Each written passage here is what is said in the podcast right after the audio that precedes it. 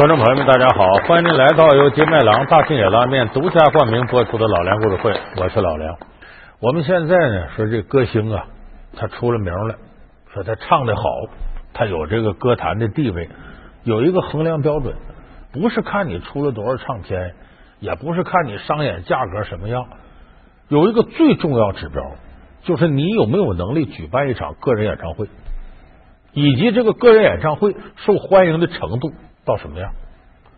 所以有一些呢不太够份的歌星，也想通过个人演唱会来证明自己。那么这个人演唱会呢，花钱不用说了，有时候他都亏钱，他得请一些观众来，说在哪嗷嗷叫唤“我爱你”，给一百；像哭给一百五，哭昏过去给二百，往上爬掉下来给二百五。这就是没有演死人的，有演死人给的还多呢。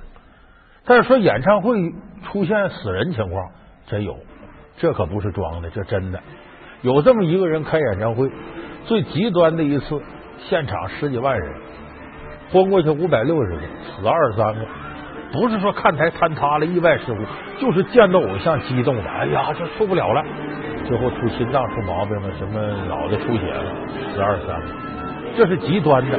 平常他一开演唱会，一场演唱会死个六七个，挺正常的事。说这个人是谁呢？这死这些人可不是一个国家的，全球都来捧他。我说到这儿，你可能会想到这是谁？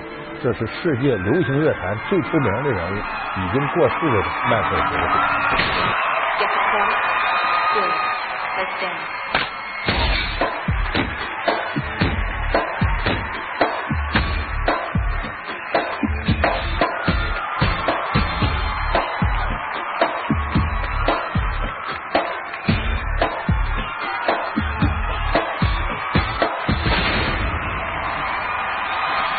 只有他的演唱会达到过这种盛况。那么今天我们说迈克尔·杰克逊呢，咱得把他生前的事儿好好给大伙儿倒一倒。太空舞步并非是迈克尔·杰克逊的独创，过早成名给他的人生带来了哪些痛苦？突然离世，他的死亡又有怎样的秘密？从恋童一案到独创四十五度倾斜，这一切到底和怎样的心理有关？老梁故事会，永远的孩童迈克尔·杰克逊，因为确实在世界流行乐坛呢，起码在我看还没有超越迈克尔·杰克逊的人出现。而且迈克尔·杰克逊成名特别早，他是一九六四年就出名了。有人说有那么早吗？一九六四年迈克尔·杰克逊多大？五岁多一点。他是一九五八年生人，为什么那时候就出名了呢？他家里头啊。总共有九个孩子，迈克·杰克逊排老七。他和上边四个哥哥呢，组成了一个叫杰克逊家族的这么个乐队。干嘛呢？他跟我们现在这个选秀比赛差不多，参加各种比赛。那会儿的比赛呢，没有现场直播，但是呢，口口相传，靠口碑。说这歌舞来唱的好，下次他要参加哪儿的比赛，有的观众就冲他们提前买票。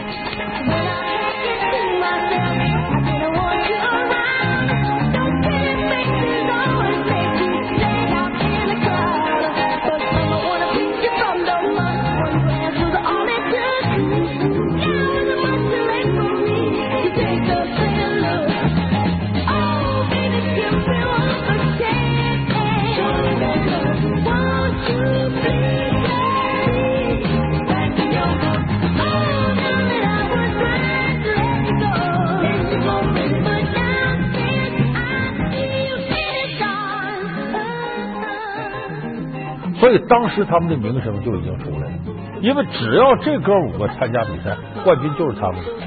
有的其他歌手都生气，一参加这比赛，一看这哥五个来了，底下就捣鼓，咱争点气啊，别让那小猪五再得冠军。怎么叫小猪五？迈克尔·杰克逊那时候才五岁多一点，那不小孩吗？所以这些人恨他们，因为我他们一来，我们什么冠军都拿不着了。所以他们五个怎么组成的这个乐队呢？这和他们父母有直接关系。他的家里头，刚才我说九个孩子，这九个孩子九张嘴啊，早晨起来一张嘴就得吃东西。他父母呢，他父亲是个钢铁厂工人，他母亲小儿麻痹症患者，在家里头操持家务，你想，这个家庭要能有钱，都出了轨了。而且这孩子一天天长大了。杰克逊五八年生，他大哥五一年生人。我们说那时候都已经是八九岁、十来岁了，有那么句话：“半大小子吃死老子。”正长身体的时候能吃，你这九张嘴，你算什么？他爹妈压力得多大？他母亲呢？同时还担忧一件事，说这孩子老大五一年生人，也不小了，读书呢都不行。说这要是混到社会上学坏了，你怎么办？那干脆吧，给他弄点爱好，把他拴到家里。他母亲多才多艺，会不少乐器，歌唱的也好。要不是因为小儿麻痹症啊，可能就是个歌星了。他母亲呢，就教这几孩子唱歌，一教发现老七迈克尔·杰克逊歌唱的最好。The school had was giving a program, and we were all the parents were invited. And Michael was singing solo, "Climb Every Mountain." And so Joe's father wanted to go also, so he could hear him. And Michael started singing. I looked around, Joe's father was crying. I guess he couldn't imagine a five-year-old kid can keep harmony and sing that well. But that's what happened. Climb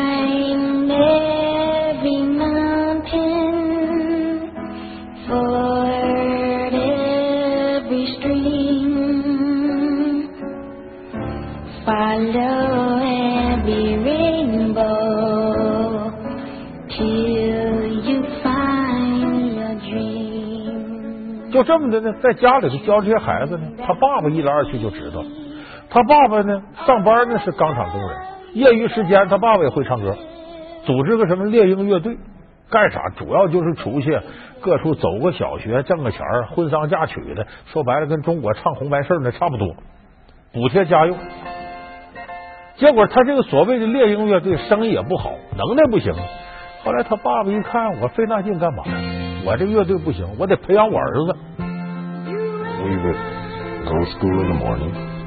Then after school, we get home about three, three thirty, and my father have all the mics set up and the amps on standby, and we had enough time to just drop our books and we would practice um, like four hours.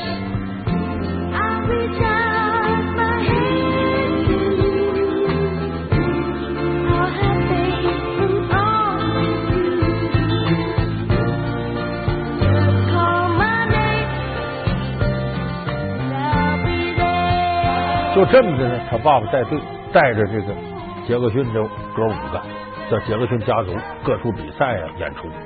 后来就被美国一家叫魔城唱片公司的给相中了，说我来给你们包装，你们确实有潜力，改名别叫杰克逊家族，叫杰克逊五兄弟，这更好听一点。就这么的呢，这个公司啊跟杰克逊五兄弟签约，这其中就包括最有前途的迈克尔·杰克逊。那会儿迈尔·杰克逊刚刚是六七岁，就这么签下来之后呢，人家魔城唱片公司有一条约法三章，说必须得让小杰克逊去上学去，因为他从五岁多出名之后，每天忙活就忙活演出这事儿，他不上厕所都得打铁块缝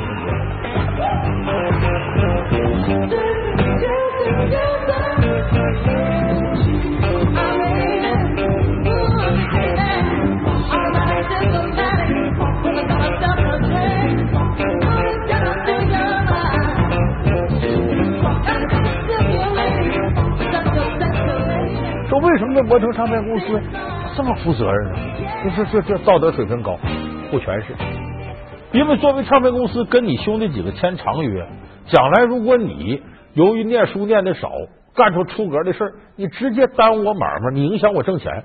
后来呢一协商是这么着吧，把老师请家里来教，这就解决这问题。可是这个事儿就埋下隐患了，杰克逊终生的隐患。为啥呢？他失去了跟小伙伴在一块平等交流、心智成熟的这样一个成长历程，他没有这个历程。所以后来有人说你杰克逊呢，你别看后来都是挺大岁数，都过五十了，你的心智状态就心理年龄还停留在五岁呢，还是那时候呢？因为从那以后你就没怎么跟同龄人交往。当然这个说法稍微过点，但是他这个心理年龄在一定程度上经常有孩童式的心理，这是很正常的，因为他没有在平等的环境下一天天长大。迈克尔·杰克逊的成长过程，万千宠爱集于一身，到后来又是观众，又是粉丝，又是经纪人，又唱片公司老板，他就没有正常的、平等的跟人交往。所以，这样的教育方式给孩子留下了隐患。老梁故事会，永远的孩童，迈克尔·杰克逊。老梁故事会是由金麦郎大金眼拉面独家冠名播出。果不其然，迈克尔·杰克逊这样一种状态，给他后来一桩大祸事埋下了伏笔。什么大祸事呢？这是九二年、九三年发生的事儿。迈克尔·杰克逊呢，成名以后呢，经常的搞一些慈善，其中就包括一些儿童，那贫困儿童啊、有病的儿童啊，杰克逊帮助了。结果在九二年、九三年，冒出了一件迈克尔·杰克逊性侵儿童的案件。这个孩子呢叫乔迪·钱德勒，是个迈克尔·杰克逊的铁杆粉丝。哎，一见到迈克尔·杰克逊就崇拜的不得了。那时候迈克尔·杰克逊呢，把这孩子接到呢儿童游乐这个叫彼得潘庄园。彼得潘我们都知道小飞侠彼得潘，在这孩子在这玩，杰克逊特别愿意到这儿来。白天跟孩子一起游戏，晚上呢就把孩子带到床上一块睡觉。哎，就喜欢孩子。可时间一长呢，突然间这个乔迪·钱德勒把迈克尔·杰克逊告上法庭，爷俩告他，说这迈克尔·杰克逊有怪癖，睡觉不规矩，对这小男孩性侵。十一月十九日，加州警方向迈克尔·杰克逊签发了逮捕令，理由是涉嫌儿童猥亵等多项罪名，并且勒令其自首。They served a search warrant on me, which allowed them to view and photograph my body, including my penis, my buttocks, my lower torso, thighs, and any other area that they wanted. 你想这事儿作为迈克尔·杰克逊身上发生了，那还不炸了锅了？这媒体报道的乌泱乌泱的，然后到法庭上，你越大明星，美国法治社会你得出庭啊，很多人指指点点，你知道这千夫所指这滋味啊，难受啊。北方人有句话，你那小棉袄啊，不等穿破，让人给指纹破了，这压力太大了。Greed, money, somewhere greed got in there and somebody, I, I can't quite say, but it has to do with money. It's Michael Jackson. Look what we have here. We get money out of this. That's exactly what happened. 所以迈克尔·杰克逊呢受不了这压力，总得出庭，总得面对。底下呢跟这个乔迪·钱德勒他爸爸达成庭外和解，说我出点钱，你就干脆别告了。怎么和解的呢？他给了人家两千三百三十万美金。这事儿要搁咱们平常人想想，你要没这事儿，你给人这么多钱干嘛呀？两千三百三十万美金了，是你迈克尔·杰克逊有钱，但有钱这也是一笔钱呐。这在九十年代初啊，你既然能给人这些钱，那不用问你心里有鬼，你这事儿有啊。 I interviewed Michael right after he made the settlement, and I asked him, Why did you do it? Don't you realize that from this moment on, people are going to believe you were guilty? And Michael said he didn't care. He said, It's my life, it's my career, it's my choice.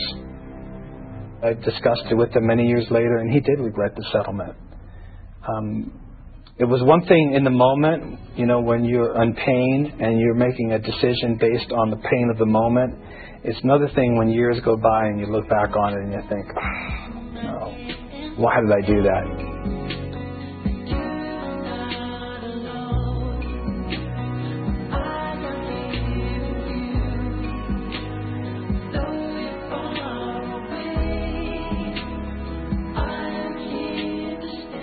所以，虽然庭外和解不用直接面对媒体和法庭了，但是杰克逊背负的压力依然非常大。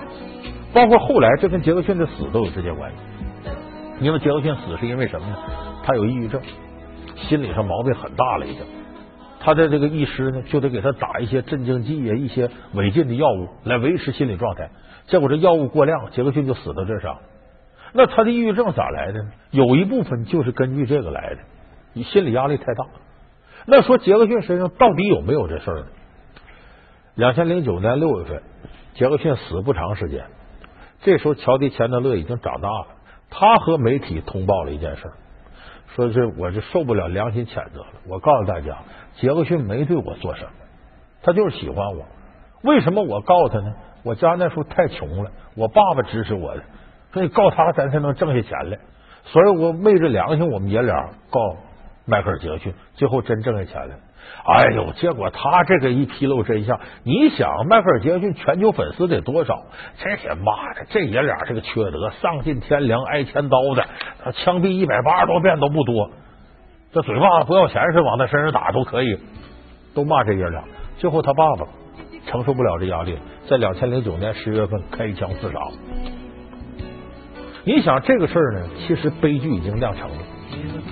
就无论是这爷俩的事，还是迈克尔·杰克逊，他受到这个精神上的打击跟侵害，他已经承受了，而且那时候他已经过世了。我们回头梳理一下，你就会发现，这个事和迈克尔·杰克逊小的时候成长环境有直接关系。他为什么那么喜欢孩子呢？因为他的心智年龄在一定程度上，心理年龄上就跟一个孩子差不多。他后来跟成年人打交道，他不习惯，他也做不到那些勾心斗角，他还愿意跟纯真的孩子在一块儿，简单省事儿，剔透，不用花那么多的心机来应对人间的各种险恶、各种险恶江湖可能给他带来的伤害，所以他特别愿意跟孩子在一块儿。就由于特别愿意跟孩子在一块儿，才闹成了这个事儿。还有另一个佐证，他有过两次婚姻离了，离了之后你会发现呢，孩子都是他养。他跟这个妻子处不好关系，跟自己孩子反而处的很好，因为这里头就有心理年龄能够相通的地方。他觉得只有跟孩子，他才找到平等的感觉、交流的感觉。所以这是杰克逊当年这种心理年龄给他后来埋下的祸根。美国心理学家研究这个，管这种现象叫智成人现象，智幼稚的智。当然呢，这个事情呢不都是坏事。由于他心理年龄还在孩子范围内，你记住，孩子的想象力非常丰富，而且想一出是一出。这个作为在社会上是个危害，可是搞艺术却需要这个东西，他需要激发你天马行空的想象力。而迈克尔·杰克逊在音乐上无穷的想象力，和他的孩童一样的心态是有直接关系的。你看，我们都知道迈克尔·杰克逊什么厉害呢？歌唱的好，那不用说了，他把黑人的那种蓝调和白人的摇滚乐融在一块，形成独特的曲风。在舞蹈，他更不用说这个了。一说舞蹈，咱都知道迈克尔·杰克逊太空步。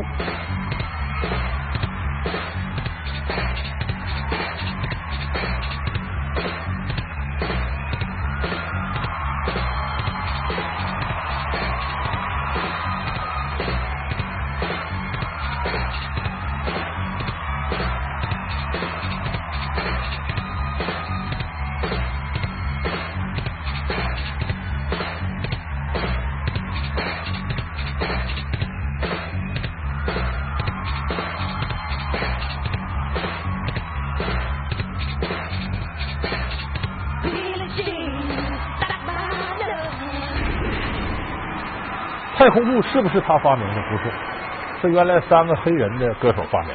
但是迈克尔·杰克逊呢，一个把它推广了，一个把它优化了。推广咱就不用说了，优化是什么呢？啊，加上很多更美好的舞蹈姿势，一下子使太空步变得比过去还飘逸了。你看迈克尔·杰克逊第一次用太空步，他有首著名的歌叫《比利金》，这歌他们基本都听过，里边那个太空步应用。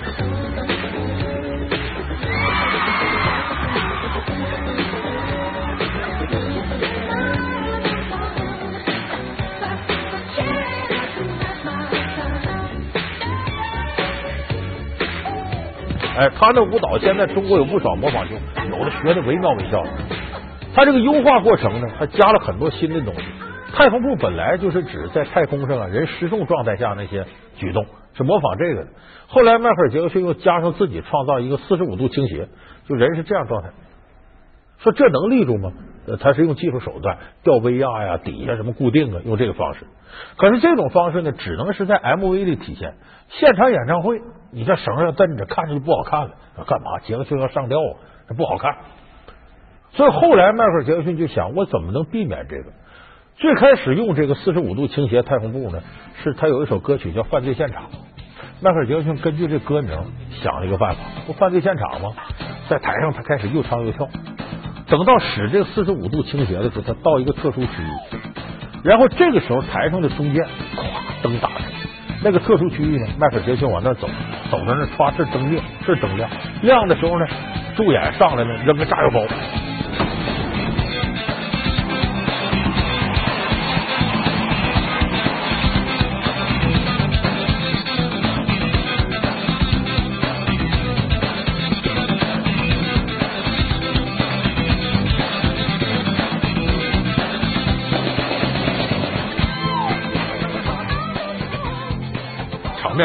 剧烈，吸引观众眼光，这叫领招，往这看。这块呢，利用档案这过程呢，各种机关都买好了。一等这个区域再一亮，迈克尔杰克逊玩这个太空步，看不着绳子。其实这跟魔术一样，就我们说有门子有关子，怎么弄的呢？迈克尔杰克逊呢，穿着一双特制的舞鞋，这舞鞋呢前面这块小，后边跟儿大，跟儿还厚，就是他这能把你的脚踝和脚掌呢抓的死死的，然后跟儿这块相对来说比较高，这下面有几个孔洞，他走到这个区域呢，从这个台子底下升起两个钢钉，一下就把他这个鞋跟是固定住了。这样的话，你在里怎么折腾，往后折，这鞋跟能把你牢牢的支撑住，能把你脚踝抓住，所以你做这个动作做那动作你都倒不了。所以这个是迈克尔杰克逊发明创造的，后来还申请专利了。美国有很多演唱会要用这个，你对不起，你得给人交钱。所以这是迈克尔杰克逊呢，在音乐领域里边舞蹈方面天马行空的想象力。再一个，你可能还不知道，我们现在说是有一歌曲有 MV，这个形式发扬光大就是迈克尔杰克逊玩的，这也跟孩子想法有关，想一出是一出，我就得实践。其实，在一九八零年的时候呢，MV 已经出现了。当时的形式呢，无非一个歌手啊对着镜头，磨磨叨叨在那唱，没有什么新奇的。迈克尔杰克逊把他玩出花样了，什么花样呢？他当时看了个片子，是一九三五年片，叫《伦敦狼人》，里面就是那狼人呐，什么僵尸、吸血鬼，就这些东西。看完之后，他就挺有启发，说这个歌啊，这个《伦敦狼人》这影片，跟我的一首歌曲啊，这个吻合的特别准。所以当时迈克尔杰克逊用这种方式把狼人这样的场景融化到他歌里，这歌里边就是一会儿是一个吸血鬼，一会儿是一个僵尸，一会儿是个狼人吓唬这个女朋友。杰克逊一边唱一边说，来讲述这么一个故事。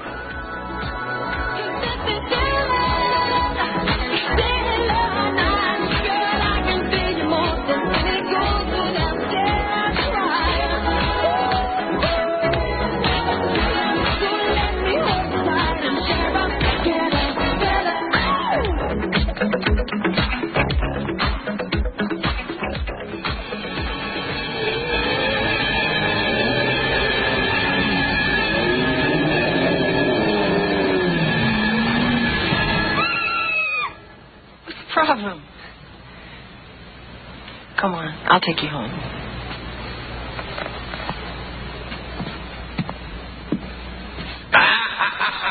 所以这是迈克尔杰克逊呢在音乐上非常独特的想象力。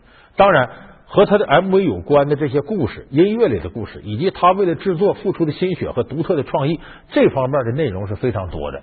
咱们今天先说到这儿，下期节目咱们就给大伙集中说一说迈克尔杰克逊在 MV 里边天马行空的想象力。为了救非洲，迈克尔·杰克逊动员全美明星完成史无前例大合唱。为了忘年交的欢心，他拍摄了匪夷所思的音乐电视，从耐心向大家解释到愤怒对抗谣言。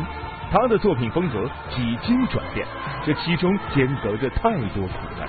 天王巨星经典的音乐电视当中，我们能看到多少隐藏信息？老梁故事会，迈克尔·杰克逊音乐电视背后。会老梁故事会是由金麦郎大金野拉面独家冠名播出。我们下期节目再见。